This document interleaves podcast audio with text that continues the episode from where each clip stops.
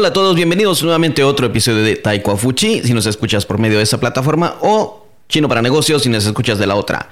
Yo soy Fernando y esta vez quiero hablarles acerca de algo que sucede tanto en nutrición, que sucede en una maratón y que sucede en un idioma. Me refiero al aprendizaje de un idioma, sí. Por ejemplo, lo voy a poner de este modo. Vamos a ver. Muchos dicen que cuando estamos corriendo, por ejemplo, llegamos a un límite dentro del cual ya no podemos seguir y es lo que le llaman como darnos contra una pared. Eh, llegamos a un muro donde nuestra resistencia ya no da más y esa es una pared. Eso sentimos que ya no podemos y ahí quedamos. lo mismo sucede con nutrición. Las personas hacen una dieta, las personas están haciendo ejercicio, están bajando de peso, están tomando las eh, vitaminas, proteínas o lo que sea que les hayan recomendado. Estoy hablando cuando les recomienda un profesional, no cuando ellos mismos se lo, se lo automedican y llegan a un punto en que ya no bajan de más, ya no bajan más de peso, y empiezan como a subir un poco, a bajar un poco, como que se estuvieran estabilizando y ya no da para más en un idioma, cuando estás estudiando un idioma, sucede que estás estudiando, vas avanzando, sientes, sí, voy avanzando, Ay, estoy dominando una gramática nueva, puedo hablar acerca de otro tema, pero llegas a un punto en que ya no sabes si estás mejorando o no. Ya no sabes si estás avanzando o no. Y empiezas a sentir, y en estos tres casos, tanto en la maratón como en una nutrición, eh, cuando quieres bajar de peso, y en el aprendizaje de un idioma, llegas a un punto en que tu autoestima empieza a bajar y decir, ¿Estaré mejorando en verdad? ¿Será que ya no puedo más? ¿Qué estoy haciendo de malo? ¿Estoy, estoy haciendo algo mal que ya no mejoro? Eh, empiezas a decepcionarte de tu propio avance. Se nos olvida todo lo que hemos avanzado, todo lo que hemos corrido, todo lo que hemos bajado de peso, todo lo que hemos aprendido y empezamos a pensar, esto ya no sirve, ya no puedo más, este es mi límite, ya no sigo, esto es imposible. Esto es el muro. Este es el muro que tenemos que romper. Esta es la pared que tenemos que quebrar. En maratón, tanto en nutrición, se le, llama, se le llama el muro y se aplica tanto para estudiar un idioma. Yo sé muchos estarán diciendo, chino es muy difícil de estudiar. Yo conozco personas que lo han estudiado por años y no lo dominan muy bien. Han llegado a su muro quizás. Han llegado a una etapa en que ya no saben qué hacer porque todo lo que han hecho que les funcionó por mucho tiempo ya no les funciona. De repente toda esa técnica que habían aplicado ya no sirve, ya no da los mismos resultados y piensan es culpa del idioma, es culpa de, la dieta, es culpa de correr, ya no, ya no se puede. Tengo una noticia, no se trata de eso, es porque la estrategia que estaba siguiendo, tanto para correr, bajar de peso o estudiar un idioma, llegó a su punto de eficiencia máximo y es momento de cambiar. O la dejas, una, una forma que yo he visto, por ejemplo, en los eh, que se en los entrenadores, las personas que quieren bajar de peso, eh, les dan un programa de nutrición, un programa de ejercicios y cuando llegan a un punto el entrenador le dice, ¿sabes qué? Vamos a parar. Ya no vas a estar tomando esto, ya no vas a seguir esta dieta, ya no vas a estar tomando estas proteínas o eh, lo, lo, que sea que te esté dando, lo vas a dejar de hacer. Solo vamos a hacer, vamos a cambiar un poco el ejercicio y vas a dejar de tomar estos nutrientes. ¿Qué es lo que pasa? El cuerpo se había acostumbrado a un ritmo de comida, a un ritmo de ejercicio. Ahora le cambias un poco, le quitas algo y le cambias lo otro.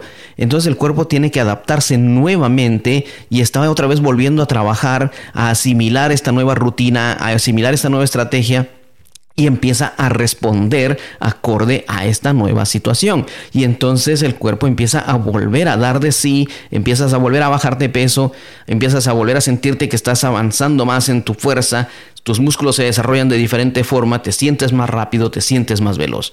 Alguien dirá, Fernando, pero ¿de qué me estás hablando? Esto está comprobado con cualquier persona que se dedique a hacer ejercicio, a bajar de peso, sabe que llega un punto en que tiene que cambiar la estrategia o detener lo que estaba haciendo durante unos días, durante un tiempo y después volver a retomarla. Esto es para que el cuerpo no se acostumbre a lo mismo. Te lo dice cualquier entrenador, yo lo he escuchado.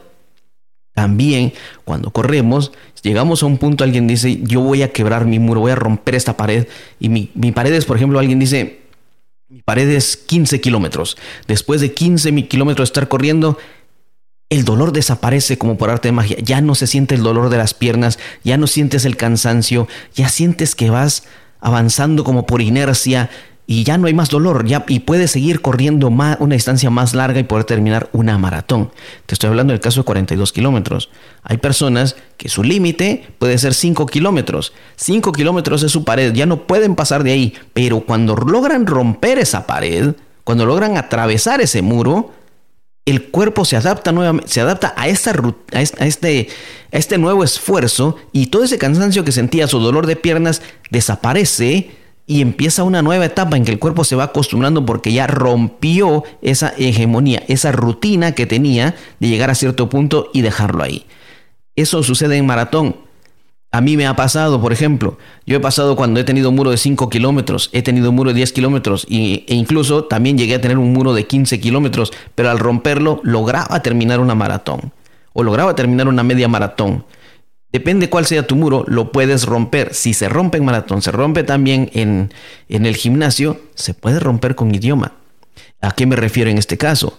Por ejemplo, estás estudiando chino o estás estudiando español o estás estudiando japonés, o estás estudiando francés, has avanzado, ya puedes presentar, ya puedes hacer una presentación personal, ya puedes hablar de tu vida, ya puedes hablar de tu rutina diaria, ya puedes hablar de tu familia, presentar tu ciudad, presentar tu país, sientes que vas avanzando, has hecho diálogos cortos, llegas a un punto en que puedes eh, hablar con una persona, pero después llegas a un punto en que, en que sientes que tu diálogo ya no fluye más, tu, fluidez se estanca, tu dominio de nuevos vocabularios ya no, ya no da para más, ya no sabes cómo, qué más hacer. Una nueva gramática, sientes, esta gramática ya, ya, no, ya no la puedo utilizar. Llegó un punto en que ya no. Todo lo que has hecho, prácticas, eh, shadowings, eh, eh, hablar con el espejo si quieres, escuchar audios, todo ya no te funciona. ¿Qué es lo que debes hacer en ese momento? Siéntate un poco, cálmate un poco, incluso te diría, tómate un descanso del libro. Si es posible, alguien puede decir, eh, la forma de romperlo puede ser tomar un descanso del libro, simplemente sigue con películas o, o practicando con nativos y después vuelve a retomar. O implementa una nueva estrategia. ¿Cuál podría ser? Por ejemplo, podrías empezar a escribir, escribir un diario, escribir artículos en este idioma o hacerlo de forma bilingüe para que las personas que puedan conocer los dos idiomas te puedan ayudar a corregir, sin vergüenza. Recuerda, esto es sin vergüenza porque el idioma es para comunicarse y si lo vas a usar solo para practicar, lo que les quiero, quiero practicar solo, me da vergüenza que alguien me escuche. Entonces, ¿cómo vas a saber que estás dominando mejor el idioma? Puedes hacer esto, puedes hacer videos. Eh, yo conozco personas que hacen videos cortos de un minuto o de 30 segundos hablando en el idioma que, están practicando. Y es una práctica muy buena. Les ayuda a mejorar su fluidez. Hay otras personas que lo que hacen es dedicarse a cantar, aprenden una canción y eso les ayuda con la pronunciación, con la velocidad. Y les funciona también. Personas que se dedican a escribir, excelente. Hay diferentes formas de romper ese molde en el que estás, en el que estás metido en este momento para poder mejorar tu idioma. Son diferentes estrategias. ¿Todo lo que has hecho te ha funcionado? Sí. Si dices, Fernando, yo todavía no estoy en ese muro, yo sigo mejorando, yo no tengo ese problema. Qué bueno, te felicito. Significa que aún no has llegado a ese muro. Pero si en un día llegas a ese muro, no te asustes. Simplemente toma un descanso, cambia una estrategia, aplica algo nuevo o deja de aplicar algo y verás cómo nuevamente sientes ese reto de mejorar. Si por ejemplo ya puedes hacer una presentación, hablar de tu vida, ¿por qué no intentas hablar acerca del futuro, tus ideas para un futuro? Si ya puedes manejar eso, ¿por qué no empiezas a, hacer, hablar ideas sobre el pasado? O habla de historia. O habla acerca de planes que no realizaste que sí querías realizar o planes que quieres realizar pero sabes que te va a ser muy difícil y todo lo que vas a hacer para lograrlo.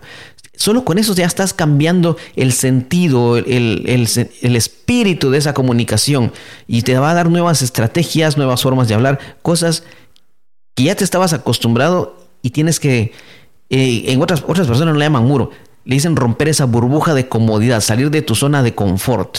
O te lo digo, como le dicen en inglés, salir de tu comfort zone. Sal, de tu zona de confort, donde esa es tu zona de comodidad, donde ya te acomodaste para abrir el idioma y verás cómo te da resultado. En serio, ¿no me lo crees? ¿Piensas que es una exageración? Ponlo en práctica. Ponlo en práctica. Si sientes que has llegado a ese muro, si sientes que has llegado a ese tope, intenta poner esto en práctica. Haz algo diferente, deja de hacer algo y cambia algo. Intenta una nueva estrategia, pero intenta algo nuevo. Y lo que tenías antes lo puedes retomar después, cuando ya has visto una mejora o has visto este reto de hacer algo diferente. Después puedes volver a retomar lo que estabas haciendo y verás cómo nuevamente vas a sentir ese avance, ese, esa, esa velocidad y vas a sentir que ya no, ya no te aburres, ya no te cansas y te vas a dar cuenta que estás mejorando el idioma. Esto te puede ayudar incluso si estás preparándote para un examen. No importa si estás preparando un examen DELE, no importa si estás preparando un examen HSK, no importa si estás preparando un examen eh, TOEFL, no importa el examen que vas a tomar. Eh, recuerdo, recuerda, HSK y TOEFL son dos exámenes de chino diferentes. HSK es de parte del Instituto Confucio y el TOEFL es de parte de las escuelas de Taiwán. Así que son dos diferentes, pero todos son exámenes de chino. ¿Cuál es mejor? Ninguno es mejor. Depende de lo que tú quieras lograr. Te sirve más, si te emociona más un HSK, ve por él. Si te sirve más, si te emociona más un TOEFL, ve por él. Así que no hay problema. Así te lo pongo, no hay problema. Eso sí, eh, recuerda nada más que el HSK, la escritura va a ser simplificado y en el otro va a ser que escritura tradicional. Pero el examen oral es lo mismo, vas a hablar chino. Así como te lo digo. Si vas a tomar el examen DELE, hay otros exámenes como CIELE, como BULAT, pero siempre es español. Así que también puedes usarlo para mejorar. Estrategias para mejorar. Rompe tu muro. Llega a ese muro y dile, aquí llega este, este es mi tope. Hola tope, ¿cómo estás? Dame, hacete a un lado. Sigo adelante. Rómpelo. Hazlo y verás cómo mejorarás el dominio del idioma que estás estudiando. Si te ha gustado este episodio, compártelo con tus amigos. Compártelo con otras personas que están estancadas y no saben cómo mejorar en esa última parte, que están y, no saben cómo retomar nuevamente el idioma que están estudiando. Síguenos en nuestras redes sociales. Ahí puedes encontrar más ideas, más posts, nuevos artículos de lo que yo estoy escribiendo en chino y español también para las personas que quieran leer ambos idiomas. Y sabes, ya sabes dónde encontrarnos. Facebook, estamos ahí esperando tu contacto. Déjanos un saludo, haznos saber desde dónde nos escuchas. Yo soy Fernando. Adiós.